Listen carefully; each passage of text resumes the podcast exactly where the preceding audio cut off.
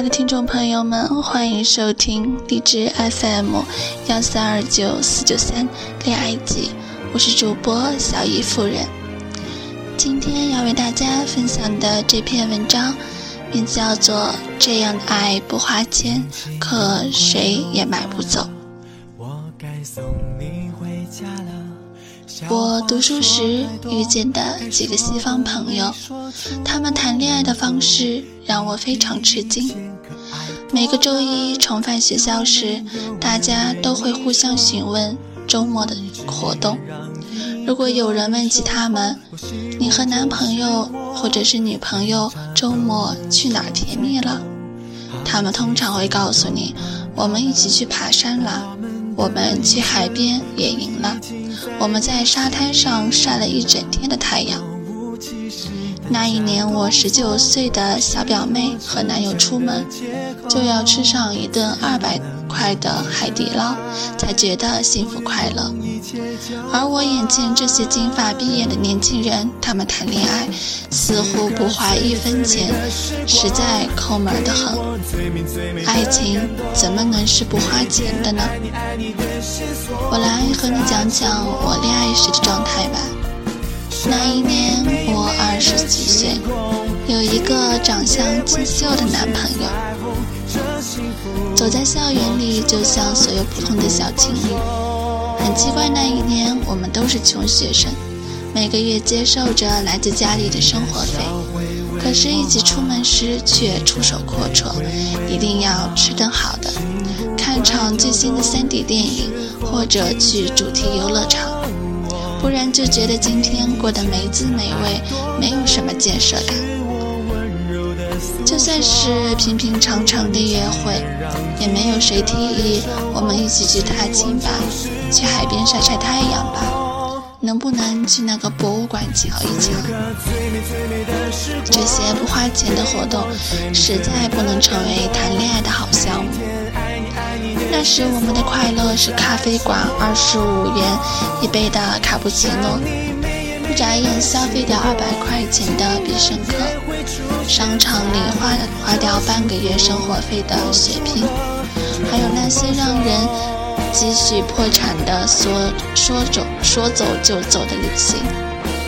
我度过很多自以为快乐的时光，我去过西餐厅吃昂贵的小甜点。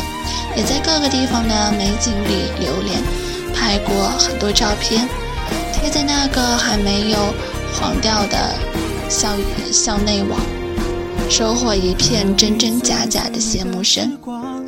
二十几岁，处在人生中最美好的年华，有一个人陪你去享受生活的每一处美好，这大概就是我曾经认为的爱情的意义。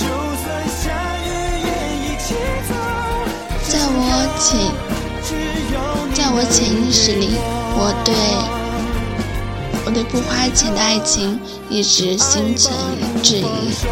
只靠一封封书信就能把恋爱谈得壮烈美好，那样的爱情大抵只存在于父母那个物质匮乏的年代里吧。在生活成本飞速上涨的今天。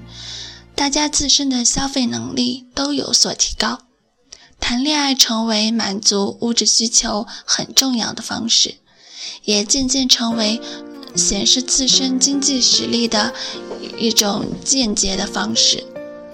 在我的朋友圈里，朋友们有事没事就愿意晒晒和男女朋友的小资生活，几百块一支的永生花，两个人一起去首尔的飞机票。一部最新的 iPhone 六，蒂凡尼的情侣钻戒，能够和爱人一起一起去经历繁华，再把经历着的昂贵爱情用某种方式表达，这就是很多年轻人所享受的谈恋爱的乐趣。连我那个在相亲这件事上身经百战的朋友，也时常对我说：“你信不信，越贵重的爱情就越快乐？”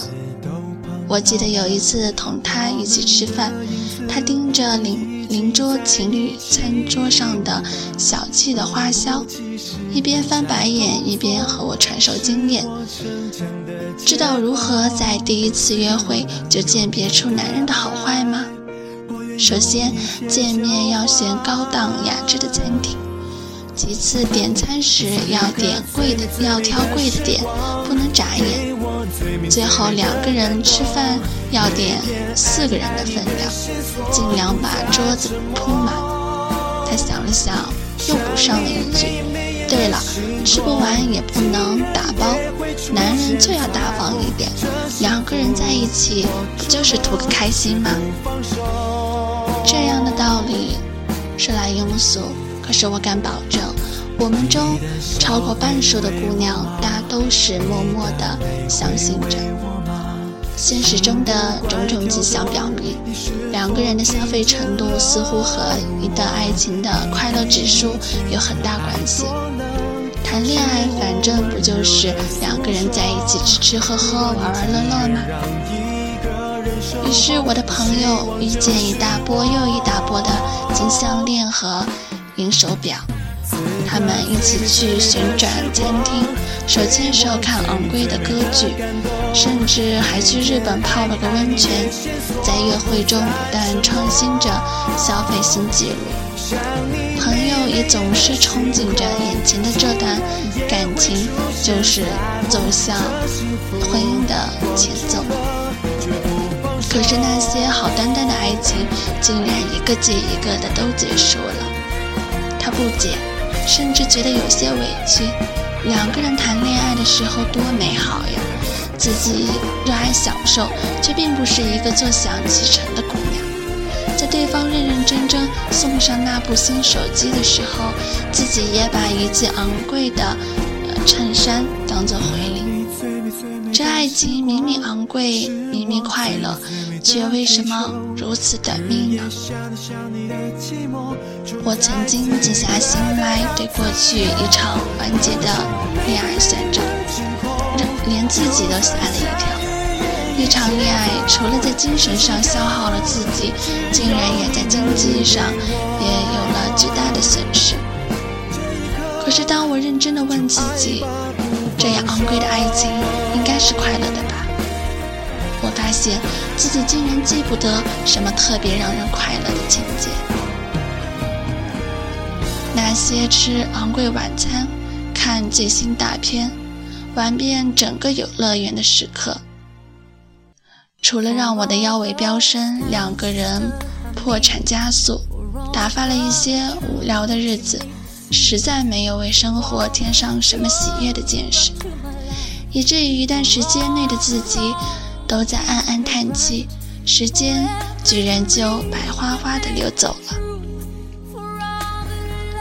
后来我出国闯荡，结识了很多朋友，其中有很多来自别的国家的情侣，一起聊天的时候，彻底就颠覆了我根深蒂固的爱情观。置身于完全不同的文化中，我非常吃惊地发现，在二十几岁的年轻人之间，不花钱的爱情不仅存在着，还存在着非常还存在的非常有意义。在我住过的背包客栈中，一个帅气的巴西男孩和相恋三年的三年的女友环游世界，和我们讲起旅行的故事。就像是一部真正的探险，却没有任何巨大而无谓的开销。他们的恋爱是凌晨出发，邂逅日出和朝露，寻一条人迹罕至的路，在通往通往海岸的路上走出无人知晓的步伐。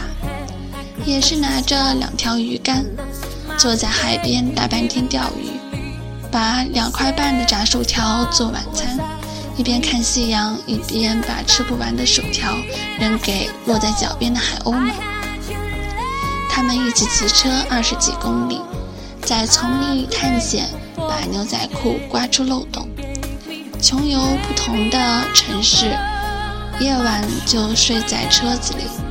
天气晴朗的时候，卷条毯子去沙滩晒太阳。也在路上一起为漏气的轮胎犯愁。他们今年二十几岁，旅行途中遇到过各种各样的苦恼和难题。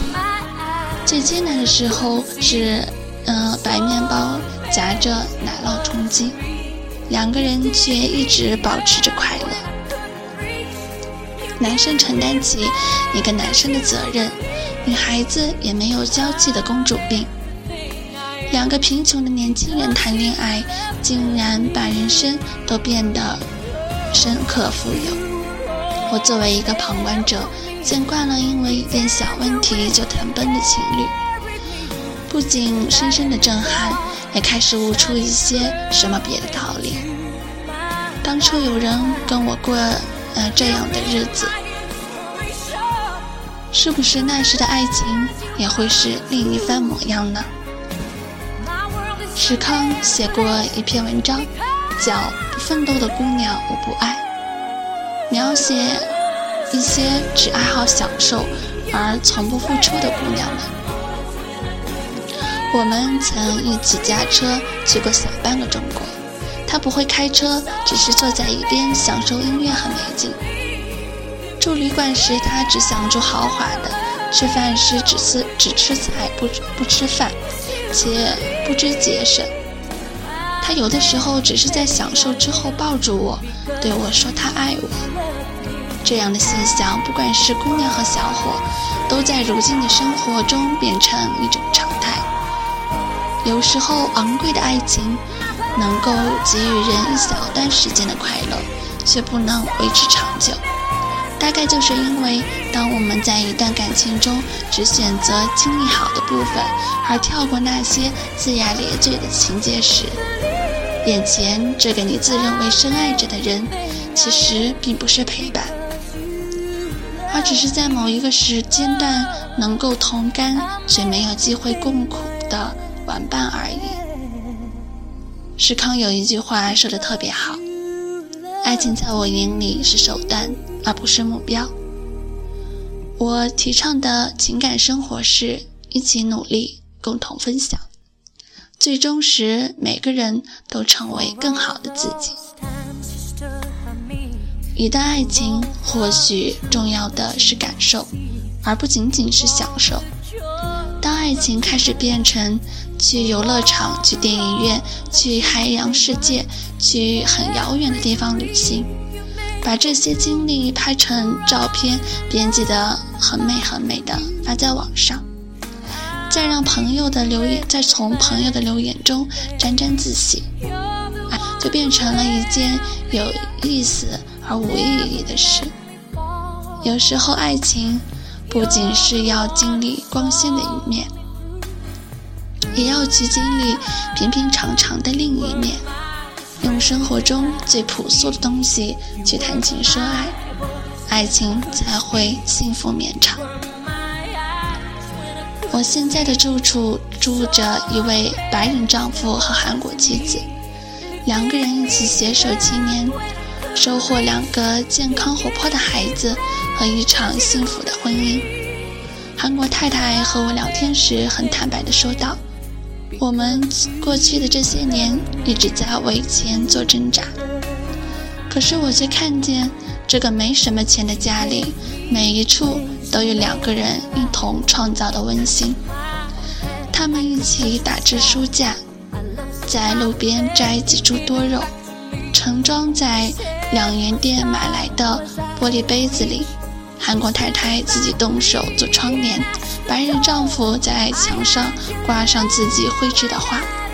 两个人没有享受花花世界的富裕，就手牵手去海边拾贝壳，爬上山顶野餐，在家里把花草伺候得生机勃勃。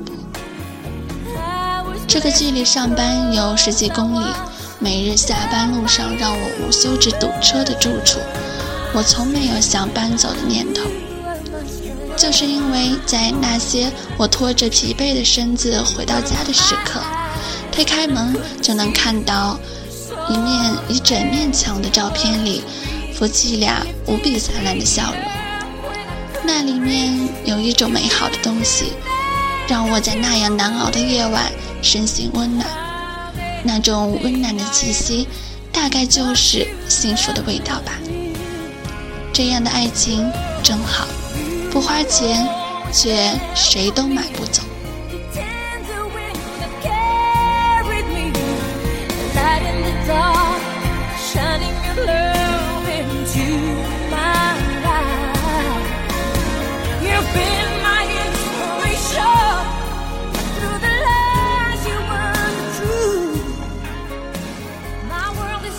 了，今天的节目就为大家录制到这里，我们。